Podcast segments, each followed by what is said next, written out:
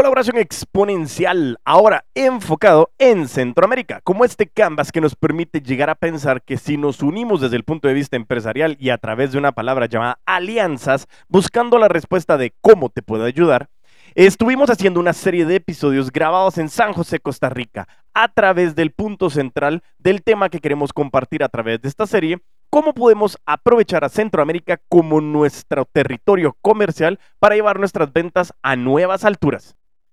Bienvenidos al episodio 168 de Creación el Podcast, en el cual estaremos hablando con relación a tecnología y marketing digital de la mano de Adrián Morazán, quien representa la empresa Simetría, quien ya con acciones transfronterizas ha llevado esta empresa de Costa Rica también a Guatemala y que ha aportado generando muchísimo valor e innovando, acompañando procesos a través de la tecnología y el marketing digital como herramientas puntuales para todas las empresas que quieren generar impacto de esta manera transfronteriza. Si quieres conocer más con relación al tema de cómo apalancarte sobre el marketing y la tecnología digital, pues quédate y crece.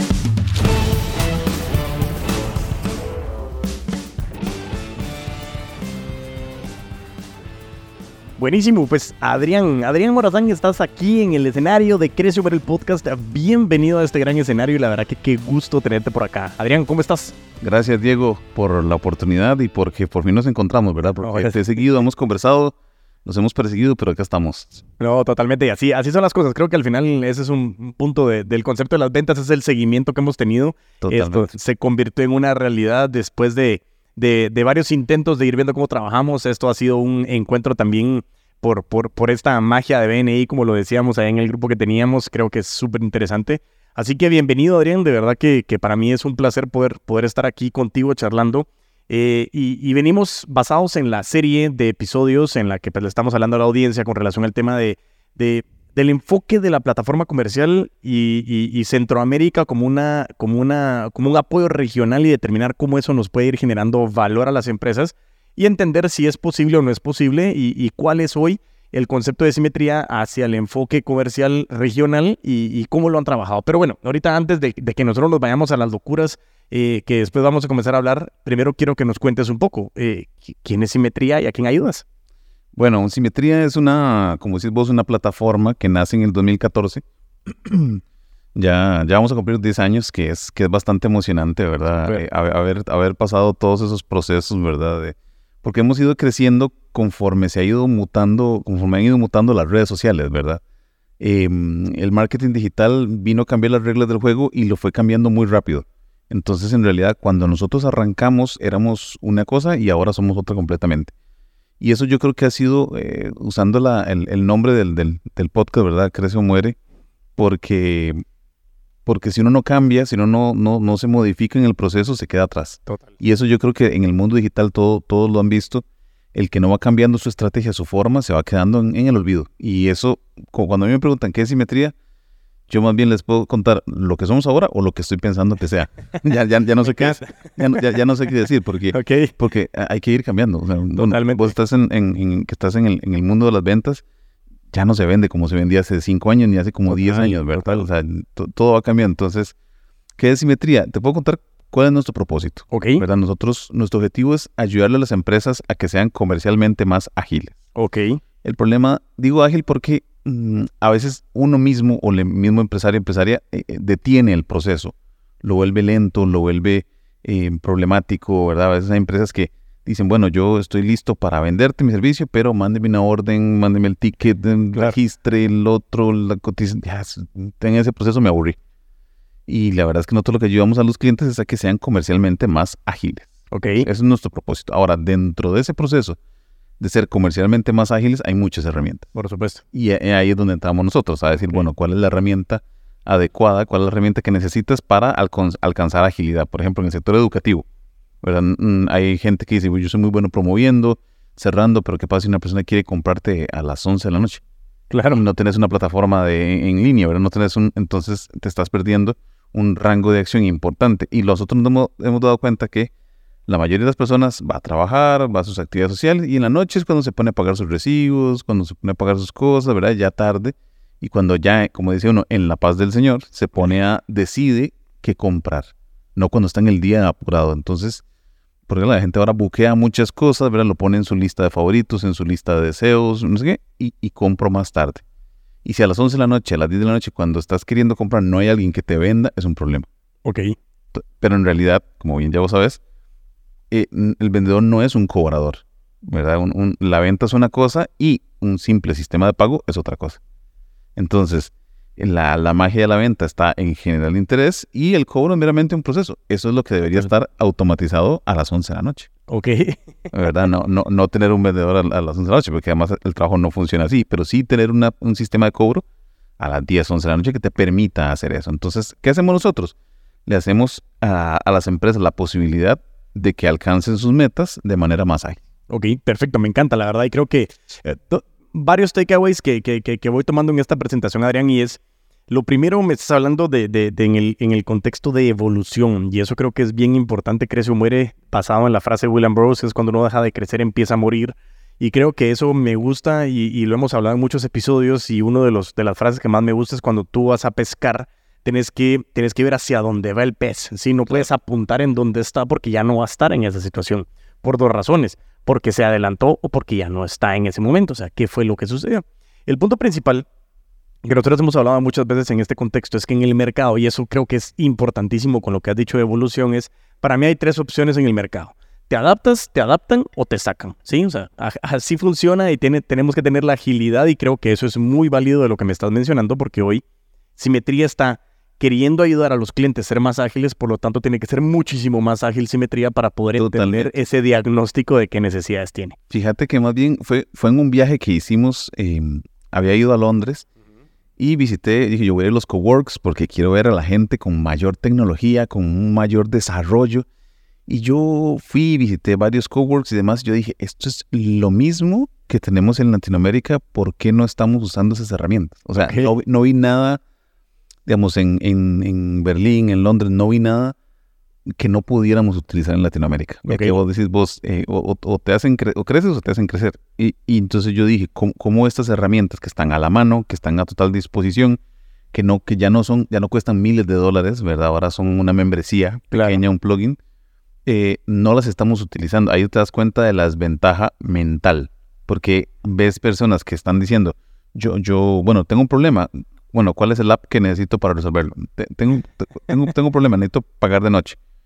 Eh, bueno, con un colaborador de noche, ¿cuánto cuesta? No, no, ¿cuál, cuál es el, la plataforma que necesito? Entonces, lo que, lo que encontré ahí, o más bien lo que me di cuenta que nos faltaba a nosotros latinoamericanos, es la apertura para usar distintas herramientas que son mundiales, no son locales. No es que están limitadas a.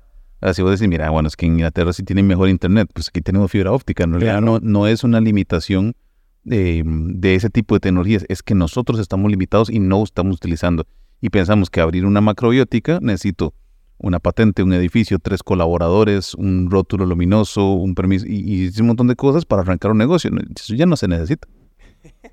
La verdad que es súper interesante. Ahora, entrando, entrando al, contexto de lo, que, de lo que hemos venido hablando en, la evolución, en el análisis de la agilidad, en lo que ha venido sucediendo en esa, en esa em, en búsqueda de tendencias, que yo creo que eso es una de las cosas más importantes que un vendedor debería tener y todo empresario es normalmente estar analizando las estrategias y dejar el micromanagement para, para otra persona y que tengamos un equipo que es parte importante del desarrollo de las empresas. Pero puntualmente nos vamos a la pregunta número dos, Adrián, y es, Hoy, ¿cuáles son esos puntos de dolor? Yo sé que tenemos varios, pero ¿cuáles son los principales puntos de dolor que hoy están mitigando simetría? Bueno, eso es, muy importante, pues son varios. El, primer punto que estamos en, que nos estamos enfocando es justamente la posibilidad de la compra automatizada. Okay. Desde el proceso de acceder a un sitio, eh, ver un catálogo digital, eh, realizar una plataforma, realizar una compra.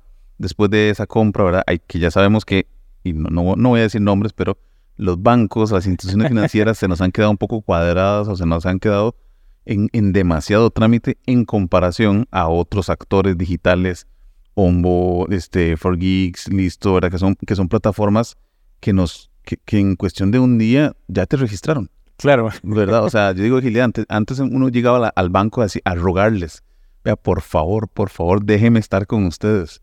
Ahora con estas plataformas en un día vos lo haces y ya. Entonces, número uno, lo que es el, el, pago que va no solo desde el pago, sino el pedido y pago electrónico. ¿verdad? Ok.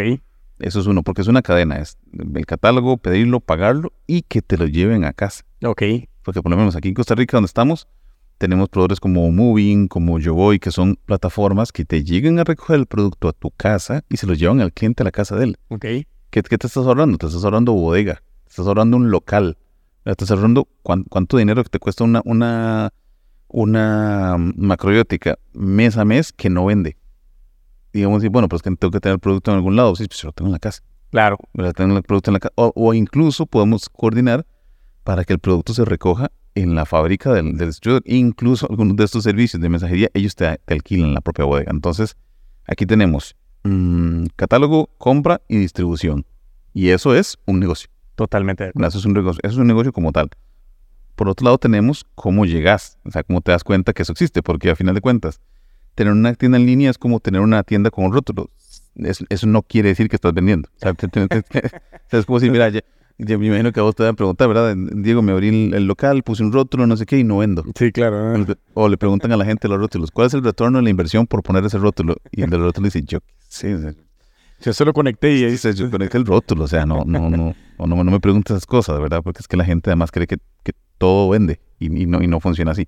Entonces, el, el esfuerzo de, de, conversión, de generar clientes potenciales para ese, ese, mm, digamos, para generar ese embudo de conversión, ese cierre. Y lo otro que también hacemos nosotros es cuando las personas dicen, bueno, yo tengo, que, ya sean empresas ya desarrolladas, se dicen, bueno, yo tengo más o menos algo de eso, pero tengo huecos, no, no tengo todo. O, o, o no, no tengo nada y quiero cerrar. Entonces, toda esa parte de asesoría en el, en el proceso y estratégica de cómo, cómo montar ese monstruito, ¿verdad? Cómo, cómo armar el paquete. Y de hecho, así empieza todo. O sea, nosotros empezamos conversando Ok.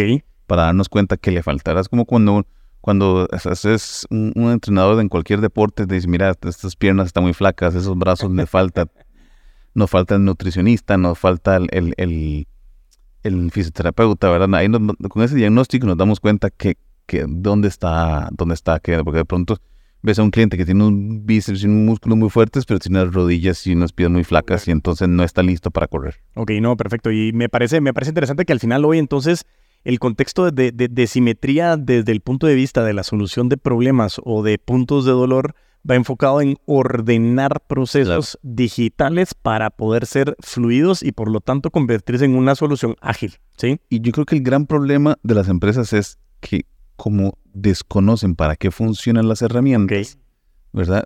Le piden peras al olmo. Por ejemplo, que una empresa te diga, yo por más que uso Excel, no logro ordenarme. Y uno dice, pues que Excel no te va a ordenar. Excel Claro. es una herramienta de datos, ¿verdad? Es como decir, yo tengo vendedores, pero no venden.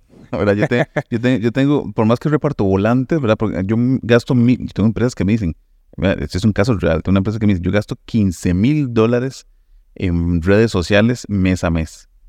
Y yo digo, ¿pero quién sos? ¿Verdad? O sea, o sea, que, me dice, y como por 100 citas. Y yo dije, wow, o sea, ahí es donde te das cuenta que grande o pequeña, lo que hay es desconocimiento en el uso de la herramienta. O en la gente que nos dice, mira, yo contraté tantos producción de materiales, producción de cosas, y, y, y, y no me está agitando la gente a la página. Yo es que una cosa es una cosa, otra cosa es otra cosa. Sí, no, totalmente. Yo creo que e- e- ese punto es bien interesante y estuvimos hablando ahí con, con, con Alex de Impact eh, eh, eh, también en uno de los episodios con relación a esta serie y estábamos hablando de la democratización de las herramientas. Sí, y la tecnología hoy ha sido tan sencilla porque al final nosotros llegamos y decimos, ok, tengo en mi dispositivo móvil muchas aplicaciones y muchas oportunidades de poder hacerlo y como está tan cercano a mi mano, es fácil, Sí. pero no lo entiendo.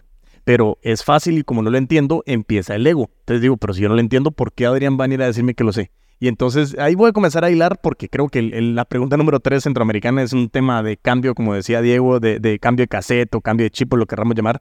Pero creo que es un punto bien interesante lo que acabas de decir, Adrián, porque la gente no conoce su proceso, no conoce las herramientas y cómo lo puede solucionar. Me pasó esta semana que un cliente me decía, ves que tengo un problema de, de que no logro este, configurar mis cuentas de Facebook, ya probé con todos y nadie sabe. Y yo, es que mm, es típico, ¿verdad? Todo el día.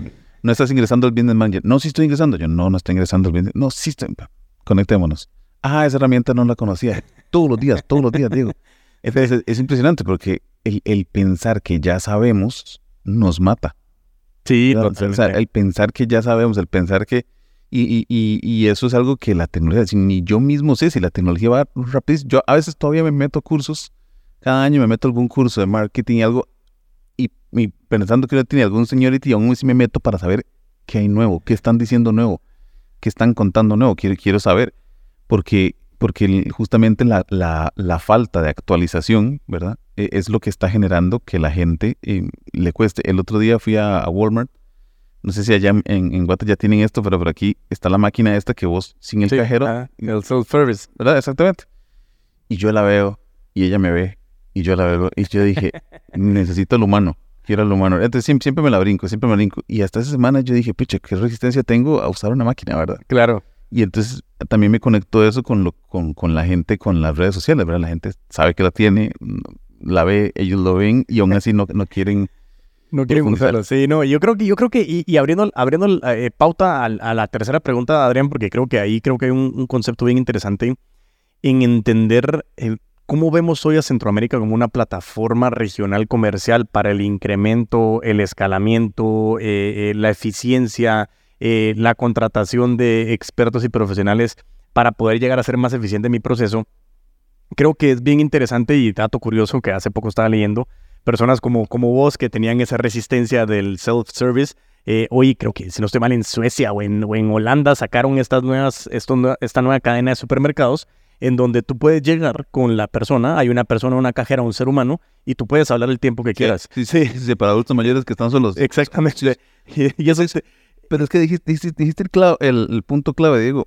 En, digamos, en el e-commerce, en comercio claro. electrónico, que es lo que hacemos nosotros, la diferencia entre Estados Unidos, Europa y Latinoamérica es que mientras que Estados Unidos y Europa lo primero que consideran con una tienda es la nueva experiencia.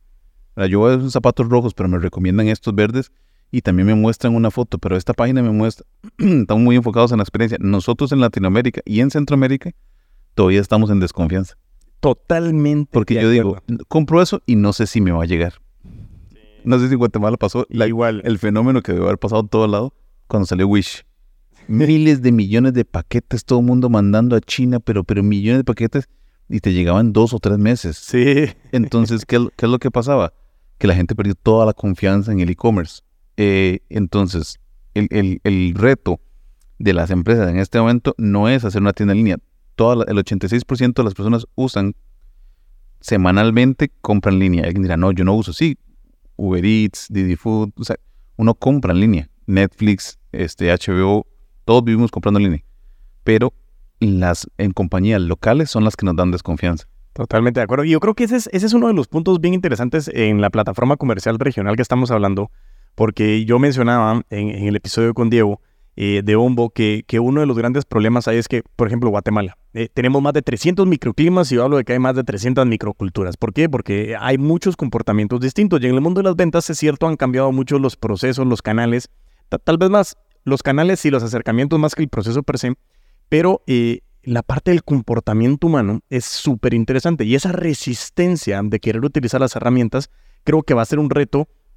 Eh, si ya lo estamos hablando en el tema de tecnología, hoy Simetría se está dando cuenta de que en el mundo comercial yo puedo facilitarme la vida con muchas herramientas. Pero el gran problema que te mencionaba con la democratización es que, como, esta página que decía, como que AI can do it for you, creo. O sea, tú te metes en una página en donde algo que a ti se te ocurrió hacer, la inteligencia artificial lo puede hacer, claro, pero es cuando comenzamos a entender cómo usarla, no es tan fácil como pareciera. No, no debería de ser tan difícil, pero tienes que tener cierto alineamiento para que tu prompt sea lo más idóneo posible. Entonces la gente dice, sí, ChatGPT ya solucioné, no necesito a ningún otro proveedor del mundo porque ahí es lo... No lo sé.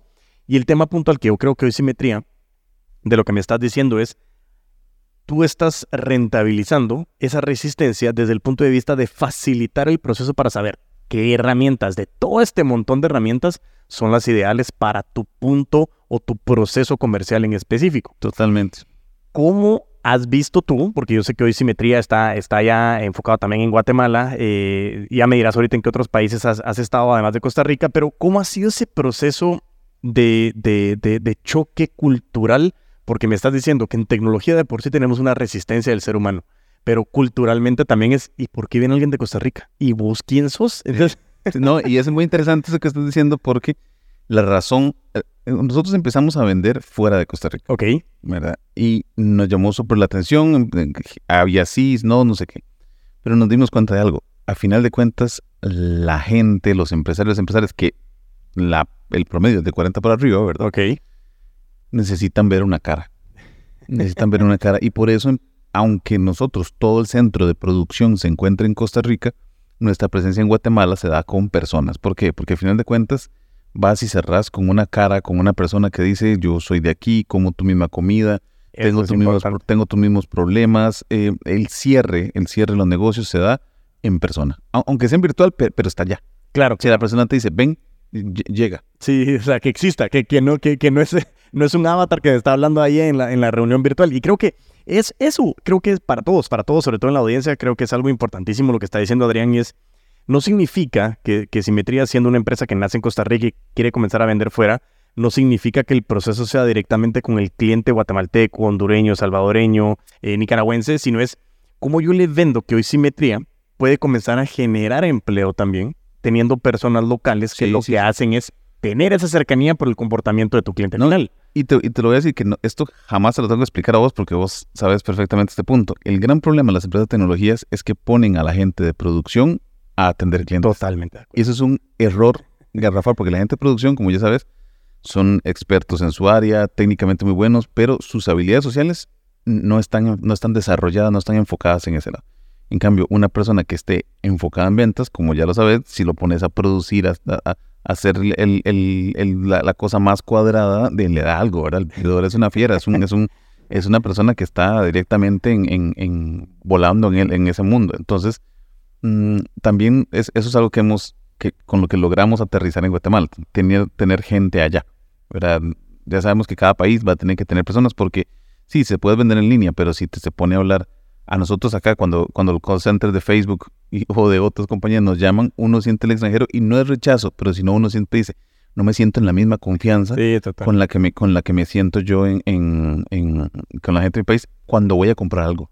Sí, no, y yo creo que, que, el, tema puntual que dijiste, Adrián, y eso es, un, eso es muy interesante, muy importante en el contexto de las ventas, en el comportamiento del ser humano, todo empresario empresaria que hoy quiera salir a vender y comenzar a pensar, ¿por qué estamos hablando de la colaboración regional? Y reitero, es porque eh, eh, hablar en silos desde el punto de vista de países independientes puede llegar a generar para toda la audiencia eh, tener nichos muy pequeños. Y, para nosotros decimos, no, o sea, Costa Rica con sus millones de habitantes, Guatemala con sus millones de habitantes es suficiente. Sí, pero no, pero estábamos hablando de que hoy para empresas grandes a nivel mundial, vernos como países independientes no, no nos toman en importancia. No, no, y, hay, hay, tres factores por los cuales yo digo que todos tenemos que tirarnos a la expansión. Número uno, como decimos, generación de empleo. Ok.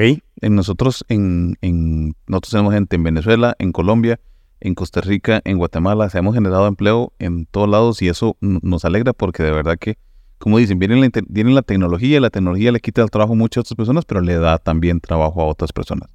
Entonces, número uno, se, si, si, la persona vive, en, no sé, en el siglo pasado, que, que, que, solo importa su país y la gente de su país, está, está, está perdido. número, número dos, comercialmente para las grandes marcas es más atractivo tener presencia regional. Totalmente de acuerdo. Bueno, la mismo el trabajo que estamos haciendo en conjunto con Ombo, con, bueno, con vos, con Impact, es, ese grupo le es más atractivo y más interesante a las, a las grandes empresas porque dicen, pucha, es un equipo de profesionales o un equipo de empresas. Eso es, eso número dos. Y número tres, salirse del, del huevito que es Costa Rica. Cinco millones, o sea, no sé, eso es, es, muy pequeño. Es un país muy pequeño y uno no se da cuenta hasta que empieza a ir, y como decía la, el espacio que tuviste con, con que decía, cuando llegue a México, bueno, si contamos todo Centroamérica, es, es un chunk interesante. Claro, Entonces ya sabemos que hay que vencer un poco esas limitaciones, ¿verdad? Sí, eso, y eso me pasó mucho y, y siempre hacía la, compara la comparativa con relación al tema de Colombia y decíamos Colombia comenzó a, emigrar porque logra desarrollar bastante mucho en el tema eh, financiero, seguros, entre otros temas, y comienza a migrar mucho del contexto de, ir hacia Centroamérica, eh, eh, comenzar a verlo, y ellos lo vieron bien claro, y eso es algo que, yo decía, pero como le decía en el momento de, a, Diego también, de que el, el, arte moderno es, pero si es tan fácil, ¿por qué no lo hice yo? Sí, pero es que no lo hiciste vos. Pero mi punto es que Colombia lo vio antes desde el punto de vista de decir, a mí me interesa Colombia, creo que tiene también más de 40 millones de habitantes, y voltea a ver a Centroamérica no como Guatemala, no como Costa Rica, no como Honduras, como 40 más millones de habitantes como grupo de países. Y como bien decía, ¿por qué no pensar en el Caribe? ¿Por qué no pensar en, esa, en ese contexto con CACAF, como estábamos hablando de decir? Y creo que ese es un tema bastante impactante, y vos lo acabas de decir, es comenzar a salirnos, estábamos hablando ayer y con un amigo, y es salirnos de la finca, ¿sí? Desde el punto de vista de que, de que estamos viviendo en una cultura donde hoy la tecnología va tan rápido, que va tan rápido que no nos permite entender cómo funciona. Y yo creo que hoy Simetría, lo interesante y a mí me parece tan apasionante es que ustedes se convierten en ese traductor de tecnología para las personas, son un intérprete. Y, y, también el tema de decir, siempre decís, este, bueno, hay que vender a Estados Unidos, hay que vender a Europa, hay que vender a Estados Unidos, Europa. O sea, dijiste, 40 millones de habitantes en Centroamérica. O sea, hay muchas empresas que quieren desarrollarse y parte de nuestro propósito es decir, bueno, sos un abogado, una abogada y quieres desarrollarte eh, a nivel de marketing y demás, tenemos las herramientas para que te desarrolles, para que crezcas y eso hace, hace patria, ¿verdad? O sea, le genera trabajos, ayuda a las personas, o sea, es, es una cosa, un círculo, ¿verdad? Es un, es, un, es un trabajo grande porque las herramientas tecnológicas son de fácil acceso. Y no, no son terribles, pero, pero lo que, lo que, la ignorancia es lo que hace que la gente pierda tanto dinero. En efecto. Y, regreso otra vez al tema del ego. Y ese es un tema que voy a tocar bastante en estos episodios porque, como vos decías, el nacionalismo es un tema de ego. ¿sí? El tema de que las herramientas son muy fáciles de utilizar, pero no significa que cualquiera las pueda utilizar. Claro, tiene que entenderlas, eh, pero más que todo leer. Yo, como les decía en tema de tecnología, a mí me, me, me decía Diego, pero es que vos porque naciste con la tecnología.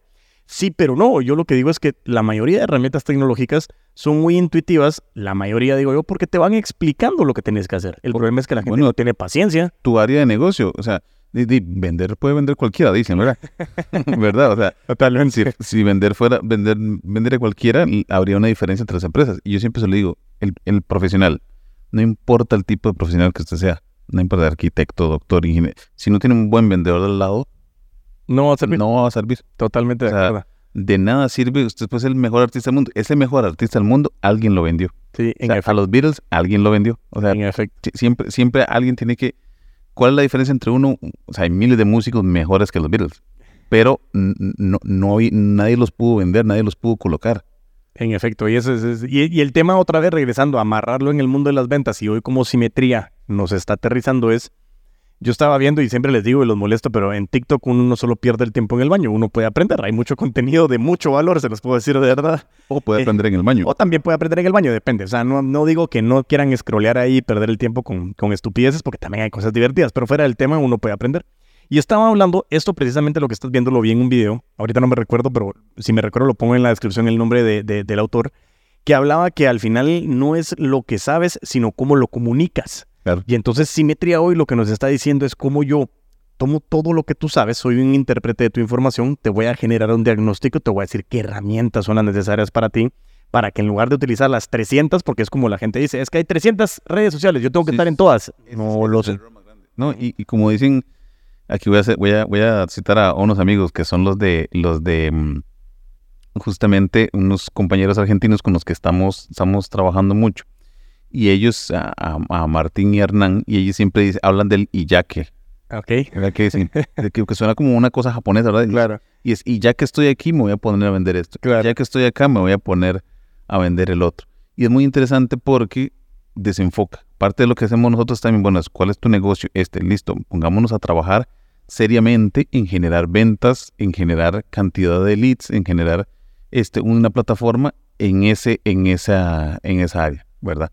No, no, no, en otra área, porque claro, cuando ves que esto no te está funcionando, donde invertiste todo tu dinero, entonces pongamos a hacer esto y esto y esto y otro. No, es cuáles son las herramientas adecuadas para que esto que estamos haciendo ahora nos sirva para eh, generar el flujo de ventas. Ya si te llegan las ventas que haces con eso, pues ya eso es otra área de, del negocio que, que sale de nuestra, de nuestra área y hay muchas empresas que te, pueden vender un CRM, etcétera, ¿verdad? Pero nosotros, ¿cómo hacemos para que la cosa llegue a tu empresa? No, me encanta, me encanta y la verdad creo que, que es una respuesta bien interesante.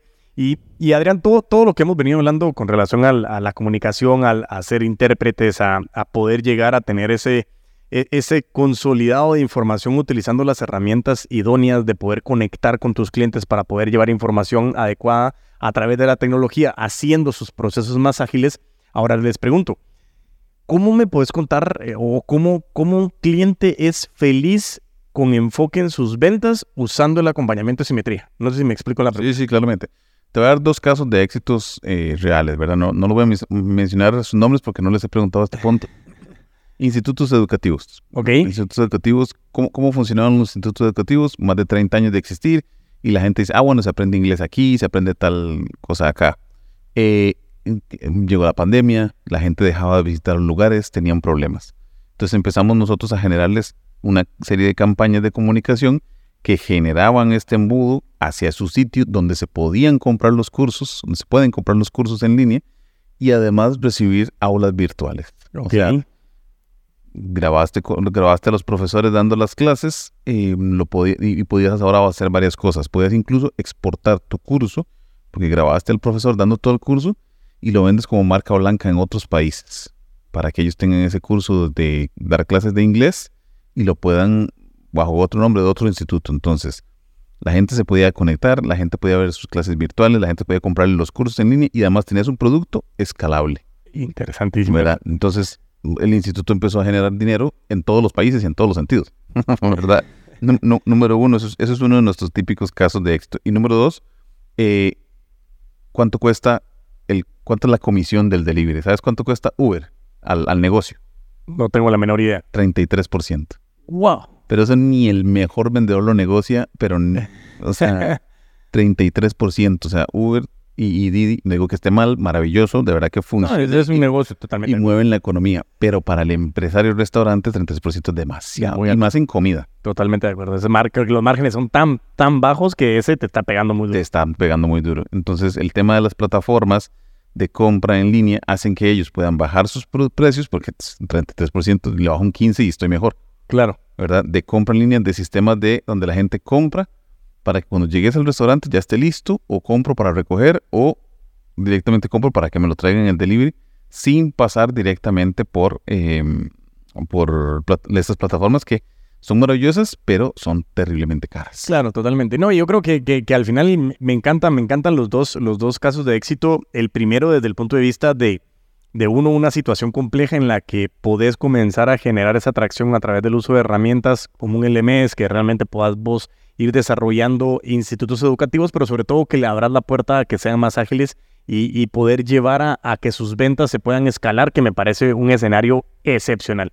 Y en el segundo caso, creo que una necesidad que viene a suplir empresas como Uber, Uber Eats en, ese sentido, que, está bien, es válido. Lo que hace es, nos dio una luz de que eso funciona, de que pues, es caro, que al final es una situación y que nosotros regionalmente se puede ir desarrollando herramientas que permitían tener mucha más accesibilidad y desarrollarlo. ¿Qué significa? Y eso es lo, tal vez uno de los puntos más importantes de los episodios son, son dos. Y es uno, eh, ¿cómo comenzar a pensar como esa región de, de 40 más millones de habitantes donde tenemos profesionales súper preparados? Y en lugar de exportar ese talento hacia otros países, ¿por qué no comenzar a desarrollarlo y comenzar a hacer crecer la parte de, del empleo, como lo hablamos en un inicio? Y segundo, desde el punto de vista de comenzar a darnos cuenta de que sí, como decía Diego de Hombo en su momento, es veamos quiénes son los referentes de nuestra industria, comencemos a voltear a ver qué es lo que está haciendo Uber y hagamos algo que pueda funcionar enfocado en las industrias o en nuestra población en donde realmente nosotros podamos hacer más eficiente el proceso. Yo siempre digo a la gente, este negocio que tienes tú, ya hay 10. Y, si te vas a Asia, 100. ¿verdad? y entonces, ¿cuál es la mejor técnica? Veamos qué está haciendo. Claro. Trasladémoslo acá porque hay que trasladarlo todo, tropicalizarlo y, y te vas a ahorrar tanto en innovación. La, innovación era la palabra de, antes de la pandemia. Innovar, innovar, innovar. Y yo dije, eh, innovar, innovar realmente es terriblemente caro. Total. O sea, yo puedo perfectamente ver qué están haciendo los otros innovadores. ¿verdad? Yo estoy seguro que Pepsi es un muy feliz segundo lugar después de Coca-Cola. No creo que les moleste. O sea, se están ahorrando todo, todo un tema de, desarrollo. El caso de la Pepsi Cero y la, y la, eh, la Coca Cero y la Pepsi con Crystal. Black. No, no, Crystal, que, que, era una Pepsi que no tenía color, que era, ah, claro, claro, que era transparente. Y Coca-Cola sacó otra igual, transparente, pero de feo sabor. Entonces la gente probaba la de Coca-Cola y decía, está horrible, fijo, la de Pepsi también está fea. y, y, la descontinuaron, la mataron. Y entonces es muy interesante porque Em, ¿Qué quiere decir esto? Que yo no tengo que esperar a innovar. Alguien ya va a innovar. Claro. Pero como está en Europa, en Guatemala, en Colombia, perfectamente me puedo traer este concepto acá. No, me parece si estoy, si estoy, a, digamos, como aware de todas las, de todas las, em, de todas las tecnologías. Y esa es la clave. O sea, estar consciente de que lo que estoy haciendo yo se puede hacer más barato si uso tecnologías digitales. Y eso, y eso me parece genial. Y, y ahora el tema puntual, y para, para ya darte el espacio aterrizando este episodio, eh, Adrián, es, hay tantas herramientas, porque como bien decís vos, hoy la tecnología está cambiando a una velocidad impresionante, en donde ya no es que digas, bueno, voy a ver si el próximo año uso esta tecnología o no, sino que ya posiblemente hay cinco nuevas tecnologías que lo van a hacer más fáciles. Entonces, creo que, hoy Simetría lo que nos puede comenzar a ayudar es, ser ese embudo en donde nos va a permitir identificar cuáles son las tecnologías que van acorde al diagnóstico que ustedes realizaron de las necesidades puntuales que mi negocio puede tener para tener un flujo mucho más ágil en resolución de comercialización digital. Inclusive a nivel de redes, porque la gente siempre dice, yo quiero estar en LinkedIn y yo cada cuánto se mete, nunca, entonces ¿para qué quiere estar? Me encanta, eso de verdad. mis vendedores dijeron que LinkedIn y yo, ajá, ¿y usted cada cuánto se mete? Nunca. Yo, o sea, no, no. O sea, porque, porque espera que las personas como usted se, meten si no lo hacen, ¿verdad? Entonces, entonces es, es, es simplemente eso, para que va a dedicar tanto recurso. Por ejemplo, el tema audiovisual. El tema audiovisual cada vez se está volviendo una, una herramienta más poderosa. ¿Quién, quién, el, el consumo de post planos, ¿verdad? En redes sociales, cada vez está haciendo nulo, ¿verdad? En cambio, plataformas como TikTok, como YouTube, cada vez están más abiertas a consumir video, ¿verdad? La gente a consumir video, a interactuar con el video, los, la cantidad de podcasts. Yo paso escuchando todo el día podcast mientras cocino, mientras esto, el otro, o sea, uno va escuchando. A veces no los veo, pero los escucho. Claro, por supuesto. O a veces si, si, si requiere, el mate, porque eso es una cosa que las empresas tienen que considerar. Si la gente dice, tu podcast me da igual verlo que escucharlo, hay, un, hay un problema en el proceso de video, ¿verdad? Si, si, el, si, el, video no te aporta, ¿verdad? Porque hay, hay podcasts que sí, que son sobre todo los educativos, que sí el uso de imágenes hacen que, que vos digas, no, tengo que parar este podcast y verlo. Sí, claro, porque tengo que tomar nota de lo que me están enseñando. Y... De lo que me están enseñando, pero cuando son, cuando son en, en cuando puede ser audio, que, también es riquísimo, ¿verdad? Es súper es, útil. Lo que pasa es que las plataformas, en los algoritmos, también te van a empujar más el video. Por supuesto. ¿Verdad? Te van a empujar mucho más el video. Eh, y, y, muchas cosas, ¿verdad? De contenido. Pero, pero sí, el resumen de todo es, em, como si ahora dijiste un punto importante que en eso me quería pegar, es hay que ver los referentes, eh, referentes en la industria. A veces, a veces, a veces no hay en el sentido de lo, de lo que quieres hacer. ¿verdad? Porque, por ejemplo, si plataformas como Ombo o, o 4Geeks y demás hubieran visto a los bancos, dijeron, es que como, es, como dijo Diego ahora, sí, sí, pero no, no es simplemente una, una, una plataforma de pago, que es la de los bancos.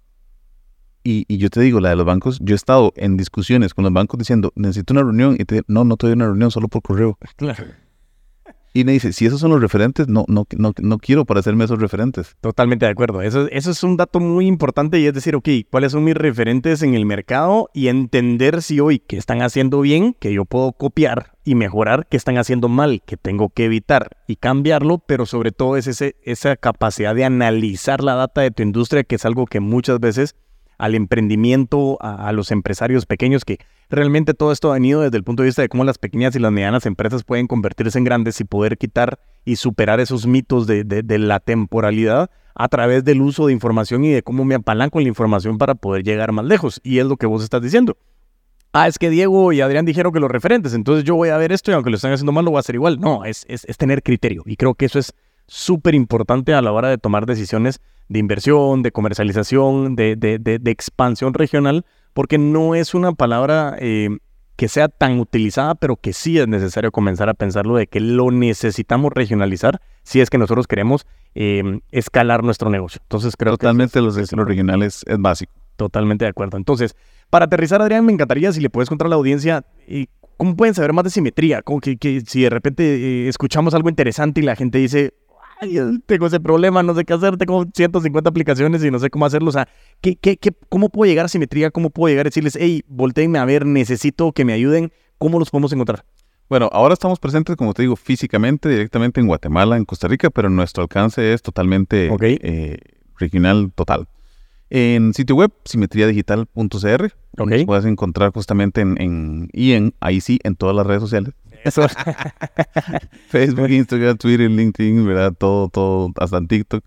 Em, y tenemos eh, justamente nuestro sistema de asesores, que son las personas que se van a sentar con ustedes y van a analizar previamente eh, cuáles son las fortalezas y cuáles son las debilidades. De hecho, nosotros normalmente damos eh, diagnóstico del sitio web gratuito y en general del proceso que están utilizando. En la primera media hora, una media hora con alguien, yo te puedo decir dónde están las carencias. Ahora, hay dos realidades. La empresa está muy nueva, muy junior y entonces no tiene construida su estrategia comercial. Ayudamos en ese proceso. O la empresa ya la tiene, tiene carencias. Okay. yo aquí todo bien, no sé qué, pero eh, ¿quién, quién, me, quién, me, ¿Quién me soluciona este problema? ¿Quién soluciona este problema, verdad? No tengo suficientes leads, bueno, lo hacemos de esta forma. Tengo demasiado leads, no sé qué hacer. Em, o tengo demasiado leads, no lo cierro. Ok. Ahí te llamamos a vos.